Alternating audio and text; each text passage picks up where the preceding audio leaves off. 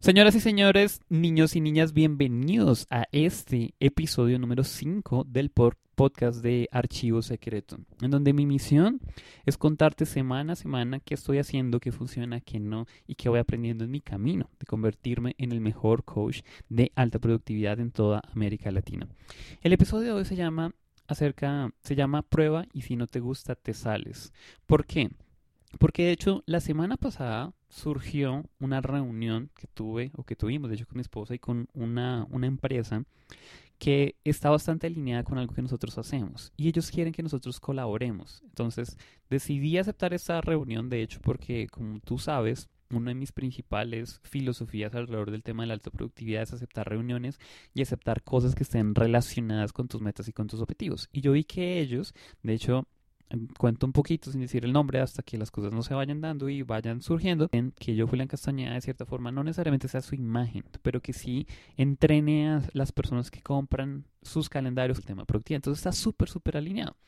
Entonces, ¿qué es lo que sucede? Eso fue algo que yo aprendí eh, de alianzas, etcétera, etcétera. Y es, a mí me gusta empezar con una prueba pequeña para dos cosas. Una, para dar con esa empresa me gusta, si seguimos alineados en el proceso y también para que esa a mí si les gusta o no. Porque ¿qué pasa? Yo podría decir con ellos, mira, firmemos un contrato donde el próximo año yo voy a a la colaboración.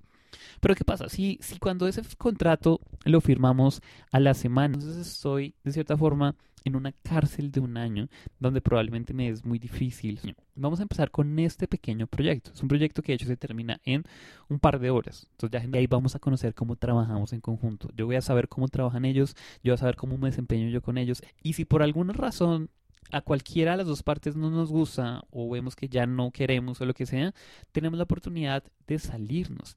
Porque muchas veces cuando nosotros tomamos decisiones, no nos damos la oportunidad de tener una salida o de poder retirarnos o de poder arrepentirnos. Nosotros decimos, no, hagamos esto durante un año, etcétera, etcétera. Es más, si tú sigues algo que es mi metodología que se llama el método de karma positivo, alrededor de cómo tú puedes lanzar y darte a conocer em, a través de Internet de una forma auténtica, de una forma diferencial y que puedas construir grandes cosas en este mundo digital, una de las cosas que yo te pongo en ese curso es a que hagas cuatro clases. Y de hecho te comprometo a que hagas cuatro clases como las que yo hago todas las semanas para que tú experimentes el proceso. Te estás teniendo esas clases, te está gustando, te está conectando, no te está gustando, etcétera. Porque si tú dices, de aquí a durante el resto de mi vida yo voy a hacer todas las semanas una clase, quizás te estás poniendo una cárcel en la cual te va a ser muy difícil salir. Entonces, te dejo esta lección.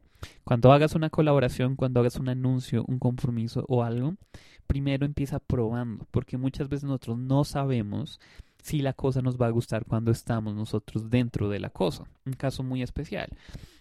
Mm, y es, hay muchas personas que dicen, yo quiero tocar piano, aprender a tocar piano, me parece genial porque yo veo, yo veo a Ludovico, veo a cualquier pianista así, son virtuosos y me siento apasionado y emocionado. Y resulta que tú vas a tu primera clase de piano y resulta más o menos de, de un nivel básico. Entonces, cuando tú pruebas el piano y pruebas la clase y dices, esto no es para mí, y te quitas. O sea, ya te puedes salir de eso porque ya lo probaste. Es muy difícil saber si las cosas van a funcionar o si te van a gustar o no, a menos de que tú las pruebes. Es como dice uno de mis mentores. Mucha gente dice que no le gustan las em, ostras, pero nunca ha probado una en sus vidas. Entonces, en resumidas cuentas, este aprendizaje principal de este episodio se centra justo en eso. Y es, empieza en pequeño, empieza con una prueba, del trabajo que puedes hacer con otra persona, del compromiso que tú quieres hacer con el mundo. Y hazlo. Y si en el camino te gusta, genial, lo puedes continuar, lo puedes expandir, puedes hacerlo más tiempo, más repeticiones, más esto. Pero si no te gusta, puedes cambiar y no pasa nada, porque tú te diste a ti mismo, a ti misma, la oportunidad de... Y es el hecho de poder aún clarificar muchísimo más quién es mi cliente y emprendedores que puedan simplificarse para que puedan multiplicar sus resultados. Y en ese camino tienen un negocio funcionando y que ya está facturando. Es muchísimo más fácil para mí ayudarlos. Tomé una decisión y quiero que en los próximos meses yo pueda empezar a validar cómo funciona eso. Y es único estando en proceso de lanzar su negocio y todavía no ha lanzado y quiere empezar a vender, etcétera, etcétera, durante los próximos meses para ver y justamente aplicando este principio de probar a ver si me gusta, si me funciona, etcétera. Solo ayudo en este momento de mi carrera a emprendedores, a empresarios que ya tengan una marca funcionando, que ya estén vendiendo, etcétera, etcétera. ¿Por qué? Y eso es mi caso personal. Tú no necesitas hacer exactamente lo mismo que yo, pero sí puedes aprender del proceso y de los principios que hay detrás de esta decisión. Y es, para mí es muchísimo más fácil simplificarle la vida a alguien que la tiene complicada versus, o sea, que ya la tiene complicada, porque porque tiene muchos clientes, porque tiene muchos productos, porque tiene muchas cosas, y para mí es más fácil organizar, organizarla a ella, encontrarles cuáles son sus game changers, eh, que instale hábitos, que tome tiempo libre, etcétera. Para mí es muchísimo más fácil y soy muy hábil en esto versus tratar de organizar a alguien que todavía no tiene muchas cosas claras. O sea, alguien que no sabe qué producto va a vender, alguien que no sabe qué avatar va a tener, alguien que no sabe cómo va a lanzarse, etcétera, etcétera, me es más difícil para mí ayudarlo. En especial porque también esa persona que es un emprendedor que hasta ahora está empezando, tiene que saber de mis realizaciones. ¿Y cuál es la realización o la conclusión para ti? Es ten muy claro una a la cual tú puedes darle el mejor servicio, la mejor transformación y puedas tú... Eh, Sí, ayudar mejor. Siguiente lección. la semana pasada estuvo una gran amiga que se llama Dica Velázquez. Si no la sigues, deberías seguirla en redes sociales. Dica Velázquez es una gran emprendedora digital que tiene un movimiento que se llama em, Mujeres Reales en Condiciones Reales y está súper genial. Nos conocíamos con Dica hace bastantes, bastantes meses. De hecho, ella me invitó a que participara de su podcast y demás cosas.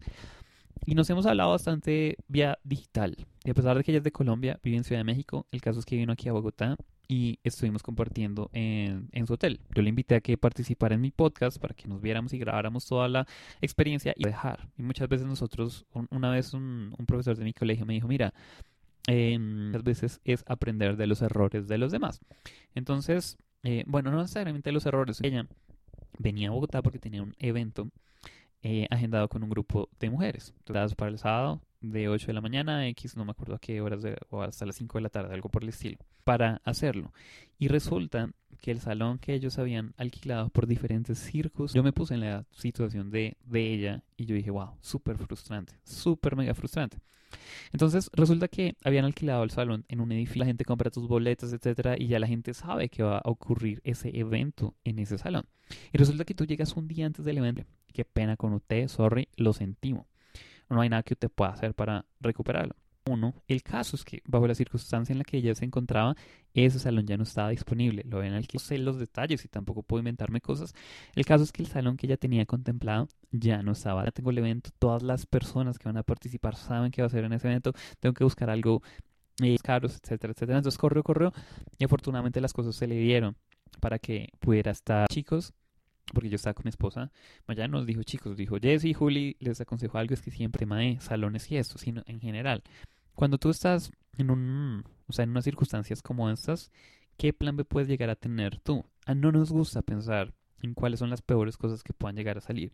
Y hay veces que nos toca reaccionar, pero si por alguna razón tú tienes la dinámica, y eso es algo que yo voy a incorporar en mi proceso para planear proyectos, para planear eventos, para planear cosas, eso que supongamos que esto no se nos da, ¿qué podría hacer si las cosas salen mal? Y ahí surgen ideas, uno puede decir, ok, quizás yo voy a no necesariamente reservar dos salones, porque eso sería ridículo, pero entonces, ok, averigüemos en la zona cuáles salones posiblemente yo podría tener y por lo menos saber cuáles son, porque si en algún momento eso llega a pasar, entonces yo sé que, bueno, cerca y le toca empezar a averiguar en ese, en ese punto, ¿de acuerdo? Listo. Siguiente aprendizaje. Y es, yo siempre planeo todas las semanas. De hecho, eh, hace yo creo que más de un año, no hace periodo de tiempo, no hay un día en que no inicie que yo planee. Y eso es uno de los hábitos que más me ha ayudado, que más mi semana. Hoy en día, de hecho, hace unas semanas atrás, hemos venido planeando en conjunto con mi esposo. Entonces, ella trajo algo que le aprendimos abriendo mucho y que funciona súper bien. Y es, tú miras el calendario, eso lo hicimos el, el domingo. Miramos el calendario y decimos, ok, ¿qué cosas ya están agendadas? Porque hay citas, hay reuniones, hay cosas que ya están agendadas. Entonces yo tenía algo el miércoles, eso fue la semana pasada, tenía el miércoles a las 5 de la tarde ya tenía agendado algo, una reunión de 30 minutos. Y lo que nos propone Brandon es preguntarnos, ¿sigue siendo esto relevante o ya no? Porque eso lo había agendado unas semanas atrás. Entonces yo me pregunté eso, de hecho mi esposa trajo eso a la luz y yo dije, ok, esto ya no es relevante, o sea, yo ya sé que esa reunión no me va a servir porque ya decidí que no quiero participar en lo que esa persona quiere proponerme a mí. Entonces, como soy consciente de eso y de preguntarme, ok, de lo que tengo agendado esta semana, ¿qué sigue siendo relevante? Y que lo que yo dije fue, uno de mis misiones, una de mis misiones del lunes fue cancelar esa reunión. Entonces yo hablé con la persona y la verdad es que, mira, he estado siendo consciente y la reunión de, eh, de este miércoles, la verdad no la puedo tomar. ¿Por qué? Porque en ese momento no me puedo comprometer para participar del proyecto que tú quieres que me comprometa por esa y estas razones. Eh, y ya está. la persona lo tomó muy bien, porque para mí y para ella es muchísimo más fácil el que no tengamos esa reunión versus que yo tenga que, o sea, si yo voy a la reunión sabiendo que ya le voy a decir un no, entonces estoy haciendo perder el tiempo a esa persona y también me estoy haciendo perder el tiempo para mí. Entonces, lección, cuando planees tu semana, también contempla eso. Mira tu calendario hacia adelante y si ya hay cosas que están agendadas, pregúntate, ¿esta está relevante o esta no está siendo relevante? Siguiente lección que pasó justo este fin de semana. Y es, resulta que bueno, por el... Eh, eso, eso pasó el, el, jueves. El viernes, de hecho, tuvimos que vernos de tarde hablando con ella en el hotel. No pudimos grabar el podcast, que era una de las intenciones de vernos con ellas, porque ella, a ella se les cuadraron muchísimo los, eh, las cosas, buscando el nuevo salón, etcétera. Entonces tuvimos que grabarlo el sábado. Por diferentes circunstancias, resulta que trasnochábamos, resulta que eh, las cosas no eh, no habían funcionado como queríamos o era de jueves a vernos. Bueno, no me acuerdo. El caso es que el fin de semana, el sábado nosotros nos levantamos y estamos muy, muy, muy cansados. Y yo tengo una filosofía es que idealmente los domingos tú deberías invertirlos libres, o sea, libres de trabajo, no haciendo absolutamente nada, etcétera, etcétera. Entonces, ¿qué pasó? Mi esposa trajo esto a la luz y fue a hacer un intercambio. Entonces, intercambiamos el sábado y tomamos el sábado como un día libre, donde descansamos, de hecho tomamos una siesta como a tres horas, dormimos un montón y logramos recuperar energías y el domingo sí lo dedicamos a las cosas y actividades de trabajo que íbamos a hacer el sábado, pero lo hicimos conscientemente, filosofía como la mía, en donde yo tengo la intención de cada semana tengo que sentir así súper, hiper, mega encarcelado de que entonces los domingos tienen que ser el día. No, pues a veces tú dices, no, es que tengo que ir el lunes a hacer ejercicio. Y tú dices, no, hoy no ir a hacer ejercicio, más bien voy a hacer martes. Y lo que en una cárcel de lo que tú dices, sino que las cosas que tú quieres sean eh, conseguidas. Fue el domingo, que es como me hubiera gustado, como normalmente yo anuncio, digo, incluso para mí mismo, para desconectarte, para conectarte con las personas que amas, etcétera, etcétera. Y el día de hoy.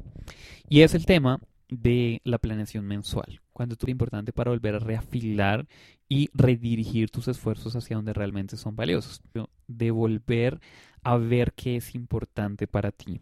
Es decir, si todo esto y esto es el equivalente a que tú mires a la, al, al blanco de donde quieres y estás mirando esas metas del año, tú dices, ok, este mes la primera vez que yo tomé clase de tiro con arco, una de las lecciones principales y principales hacia donde quieres que vaya la flecha, porque incluso inconscientemente tu cuerpo se va a leche hacia atrás con la cuerda, etcétera, etcétera, para que vaya en la dirección de a donde estás tú mirando. Entonces, si tú miras, ¿qué es lamentablemente lo que le sucede a la mayoría de emprendedores?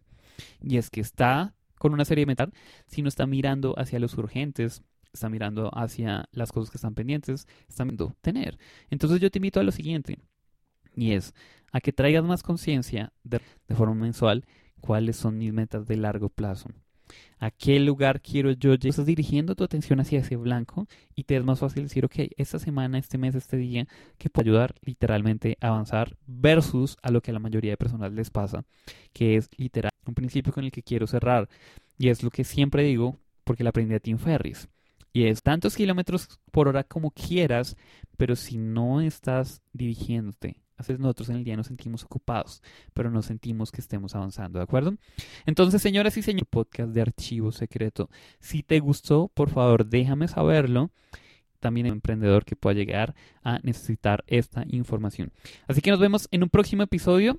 Espero que tengas un extraordinario día y nos vemos muy, muy pronto.